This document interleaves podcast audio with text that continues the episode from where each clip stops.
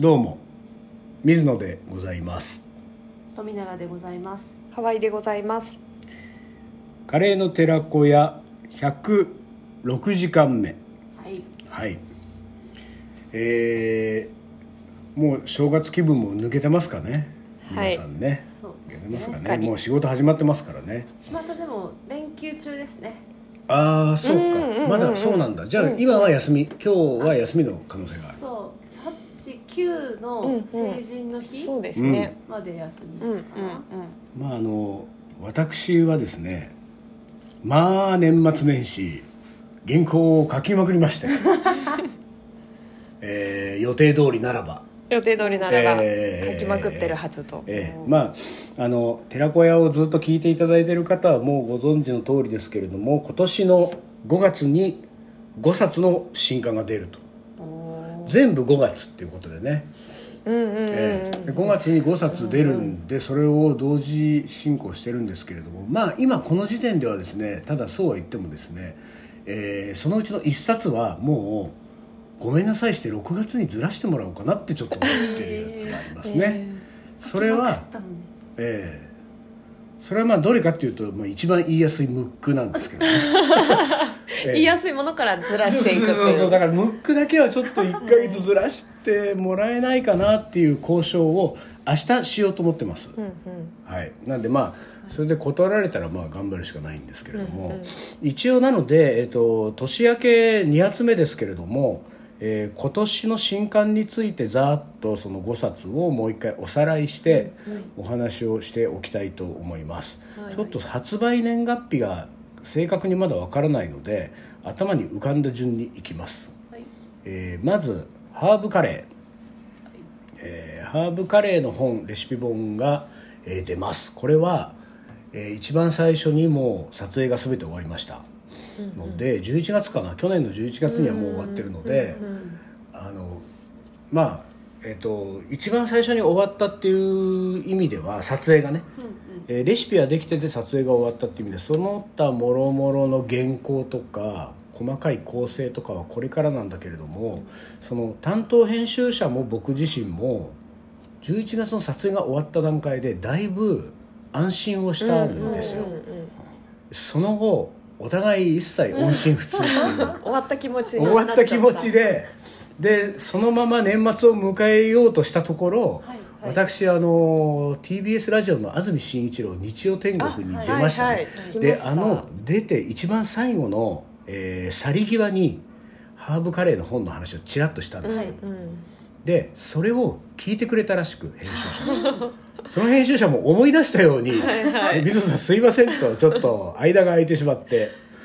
でまあ年明けたらあのじわじわやっていきましょうみたいな、だいぶ余裕のある感じで今ハーブカレーの方が進行してるっていう感じですね、で撮影が本当にうまくいったので美味しいカレーもできたしレシピ的にもいいなと思ってるので、まあ、割と安心しきってる感じはありますね。だからあの1月に入った今の段階でも僕はまあここから 1, 1ヶ月ぐらいはまだ気持ち的には放置でもいいのかなと思ってるのがこのハーブカレーですね。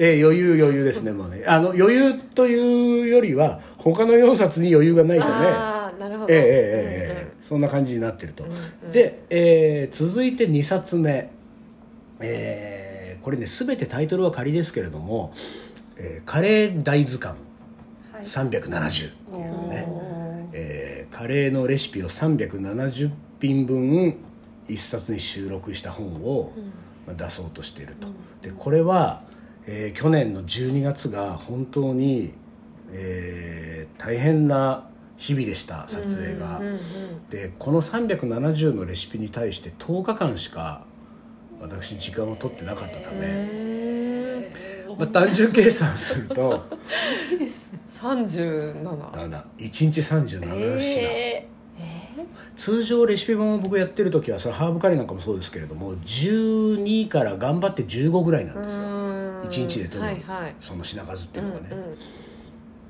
どうしちゃったんですか？それをでも今思ったけどそれを3倍した量を1日でやってるね。なんとかギネスとかに登録できますよね。そうだよね。一日に作ったカレーあのの種類みたいな、ーだから3倍のスピードでやっていかないと間に合わないわけでしょ、あでも実際問題その10日の撮影のうちのもう8日間が終わったんですよ。で8日が終わったところでね、えー、と370分の300近く終わってるだから残りがもう70ほぼ70ぐらいかな、うんうんうんうん。だからまあでもそう考えるとあれか。予定予通り定通りですね。ちょっと俺やったでしょ？みたいな。結構褒めてねみたいな今言い方したけど、うんなんでだろうって思ってましたうん。今。計算したら今あと3535であれほぼ。あれ？そうですね。おかしいな。じゃあなんかおけなんか巻いたって感覚だったんですけど。うん。巻いてないね全然。似てないですね。甘くないですね。ああそうかでねこれがまああのこのあと来週に控えてる2日間の撮影がインド料理で、あのカレーいろいろある中でのインド料理編で北インド料理と南インド料理っていうので、えーあと2日間残ってるんですけど、北インド料理の方はシャンカール野口っていうまあなんていうかちょっとこう調子のいい男がいてですね。まあその男がやってくれると。で、えー南インド料理の方はですね、えーナイルヨシミっていうですねあれ？今シャンカール野口って言った？俺言いました。あ言ったか。いやごめんごめん。なんかねシャンカールヨシミって言ったような気がする。そんなことないよね。シャンカール野口。が北インド。南インド担当がシャン えっとナイルヨシミナイルヨシミね。一発ボケじゃないですか。ナイルヨシミというまあちょっとなんていうか攻撃的な男がいてですね、うん。この男が南インドをやってくれると。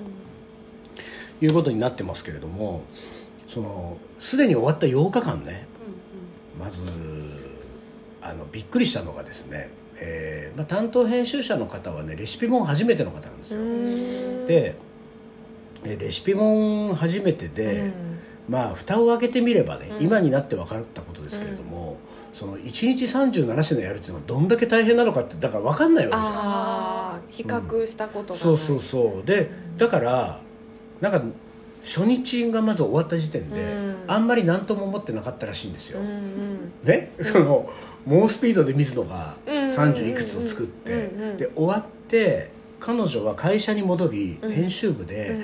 今日あのカレー本の初日終わって、あの無事撮影を終えました、うんで30何品撮りましたみたいなこと言ったら他の編集者が「え え？え？嘘でしょ？え？何日目？いや初日ですえ嘘でしょ?」って何回も言われたんだって。何回も言われたって話を3日目ぐらいの撮影にね俺聞いてはいはい「いやあの普通じゃないんですよこの品数は」って言って「いやそうなんですね」みたいなやり取りを現場でするっていう。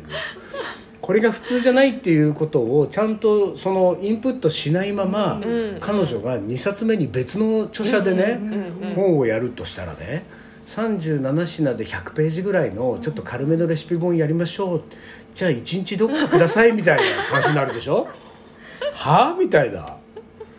えあのそう1日とかで無理なんですけどえでもあのスタジオもカメラマンも1日分の予算しか撮ってみませんみたいなことになる可能性あるじゃん。はいはい。だからったですね。そうよかったし、うん。なんかあのえなんかそうやったことあるんですか？みたいなことになるでしょ、次のね、うんうんうん。そのシェフなり著者さんにね「でえでもなんか1日37品やってくれました水野さんは」みたいなことになるとねもう水野が悪者になるから本当にそういう変な前例を作んないでくれと、ってことになるから、よかったなと思いました、うんちゃんとしたこうこれは普通じゃないんですよってことをインプットしておいて、でもどのぐらい普通じゃないかちょっとわかんない。そうなんだよね。そうなんだよね、うん。そっか。なんかものすごいスピードで仕上げてくださってみたいな感じになってるけど ものすごいスピードでも仕上がんないから普通は。通常の3倍っていうのはまだ知らないかもしれないですね。うん、3倍っていうのは。1.5倍ぐらいだと思ってそうたらだよね。だからで例えば玉ねぎを10分炒めるのを3分33秒とかにできないわけじゃない、うん。だって10分かかるわけだから、だとするとその玉ねぎ10分炒めてっていうかその1品が終わって次までの1品までの時間とかもしくは同時並行して普通だったらコンロ1個でやるところを3つにして、うん。そのなんていうか三刀流みたいなことでやってるみたいな短縮の仕方しかないわけですよ、だからそれをまああの水野の場合は多少慣れてるのでそれそこそこ早く行くもののほ他のこれこの寺子屋で言ったかどうか分かんないけどねこの本ではレシピ開発撮影調理チームを結成して7人組でやってるんですよね、水野を含む7人組、この残りの6人にもそれを強いてるわけで、まあ後の6人だって、まあ、そうそうたるメンツなんでね、まあ、慣れてる人たちですけれども。でも本の撮影はねあのカレー作り慣れてるは慣れてるけれども本の撮影はまたちょっと別なので、そういう意味ではねまあ僕はもう途中からあの本に関してはあのその撮影をこなすっていうことよりも何よりもそのこの7人のチームで実績を残すっていうなんか別の目的をね自分にこう持ってそのために頑張ったって感じはありますよね。だからあと2日間をこれ乗り切るとあの結構後世に語り継げる実績を持った7人組が。7人組っていいね。7人組ってあれでしょ？あの小津安二郎の世界じゃなくて黒澤明の世界でしょ、うんうん7人の侍でしょ、うんうんうん、かっこいいですね。かっこいいんですよ、うんうん、ところが僕が結成した7人組のグループの名前はティンパンカレー。ちょっとファンシーな、ね、ファンシーな名前になってるんでね。7人の侍的なやつにすればよかったけど、うんうん、ティンパンカレー。ティンパンしてるんでねちょっと軽めの感じですけどね。でもまああと来週の2日間を終えると、えー、輝かしい実績を我々手にするっていうことになりますね。これが2冊目の本です。3冊目の本は、えー、スパイスを極める」かっこ仮っていう。これはまあ一番重たいえー、ページ数的にも内容的にも重たい。370のレシピより重たいっていうぐらいなんだからもうどうなることやらって感じですけれどもこれは、えー、いろんな、まあ、スパイスや調理における香りを徹底的に解説した本になりますけれどもメインコンテンツの一つに10人のシェフと対談すると。うんっていうのがあってこの対談が全て済みましてね、うん、えー、去年ねでこの10人のシェフがその対談の内容に基づいたレシピを僕にその渡してくれてその撮影っていうのがこれもまた来週再来週ぐらいから始まりますね。でこう人のレシピをその自分で作って再現するってことの難しさは、私去年のムック本でも、あのかなりあの身に染みてますので、これが再来週やってくるっていうのはちょっとドキドキしてる感じですね。でその他まあ原稿もたっぷり書かなきゃいけないけれどもこの年末年始に一番取り組んでいた原稿がこの「スパイスを極める」だったのでまああの引き続き気を抜かずここは書いていかなきゃいけないっていうのがこの本ですね。4冊目えー、まあこれ来月えっと、5月の発売を1か月ずらそうとしているムックボーンとね。これがでこれをねその6月にずらそうとしてる理由は何かっていうとですね残りの4冊の制作でバタバタし三十数名のシェフとのやり取りが全然進んでないんですよ。でねちょっとね誤算だったのはかなり早く三十数名を確定して取材依頼をかけて OK もらったものの。その後他の本の制作に入ってバタバタしてるうちに年末に差し掛かってきて、年末がねちょっとやっぱり連絡しづらいじゃないですか、そうですね。お店は大変でしょ、うん、年末大変、年始は休みたいだろうな、みたいなのがあると、あの年末に差し掛かる前ぐらいに連絡して、ちょっと年明けレシピくださいみたいなのって、え何？年末年始に働けってこと、みたいな。ねこれはあのカレーに限らずさまざまな仕事をしているね、皆さんも経験あると思うんですよ、あのクライアントなり上司なりね。いろんな人から「これじゃちょっと年明けにやろっか」とか「年明けまでにちょっと整理しといて」みたいな。ね「お前は休むのかもしれないけどこっちが休めないじゃないか」ってなるでしょ。あれをなんかシェフに強いてはいけないってことで年末年始ちょっとんまり連絡を取ってないがため、ここから連絡が始まるわけですよ。ああなるほど。すとこれはね間に合わないね。5月は。っていうのとまああの書籍が4冊ムックが1冊っていうことでこのムックに関してはですねあの担当者をゲストに招いて公開収録イベントをやりますのでね、うんうんムックとは何かっていうところでいろいろあのリスナーの皆さんも我々も知識を得ますけれども一般的に書籍よりもはるかにギリギリまで、えー制作ができるんですよムックは。なぜか。うんだから書籍の入稿スケジュールよりもかなり余裕がある、えそんな時期までどうのこうのしてていいわけみたいな、へえそれで2週間後にもう何納品されるの？みたいな、うん。そういう余裕があるためんちょっと甘えられるかもっていう気持ちもありますね。で、えー最後5冊目「カレーライスの自由研究」的な。カレーの自由研究本ね、でこれは小学生向け小学生およびその親御さん向けの、えー自由研究本ですけれども、えーこの本はですね年末年始にちょっと緩やかに、えー進んでましてで全体像がちょっとこう見えてきているのでちょっと安心してる感じなんですね。でそれは、えーまあ小学生向けの自由研究本なのでで小学生向けに30名ぐらいに対してアンケートを取ってカレーだったらどういう切り口に興味ありますかみたいなね、えでそのアンケート結果で賞が賞立てが大体10賞分ぐらい決まってるんですよ、だから決まったのでそれが決まった。であとは中身のコンテンツを書いていくんだけれどもやっぱりあの私今月49歳の誕生日を迎える予定ですので、49歳のおじさんに小学生の気持ちは分かんないわけですよ。全然分かんないわけ。で一体どういうことに興味があってどういうリアクションがあってどの辺のことを喋ると関心を持ってくれるのか。でそれを僕原稿に書かなきゃいけないので、これは一人でなんかやろうとすると無理があるなと。で本の中の構成上はそのマスターみたいな仙人みたいなのが出てきて、小学生の男の子な女の子にこうカレーをいろいろ伝授していくみたいな、うんうんこうありがちなやつあるじゃないですかそういうね。でそういうのでなんか「おうなんだ君はカレーのことを知りたいのか。じゃあ俺が教えてあげよう」みたいなやり、でその会話がずっとうん会話が8割方なんですよ、はいはい。小学生とそのそのマスターとの会話。うんでそれで言うとその著者水野仁介はマスターになるわけじゃないですか、うんうん。でその架空の小学生を立ててーうんその水野がマスター小学生マスター小学生の会話やっぱり作れないんですよね。さすがに、うんうんなんかその最近の言葉遣いすら分かんないでしょ？ああそうですねわかんない。な小学生って何言うの？何が好きなんだろう。あ例えばびっくりした時なんて言うの？え？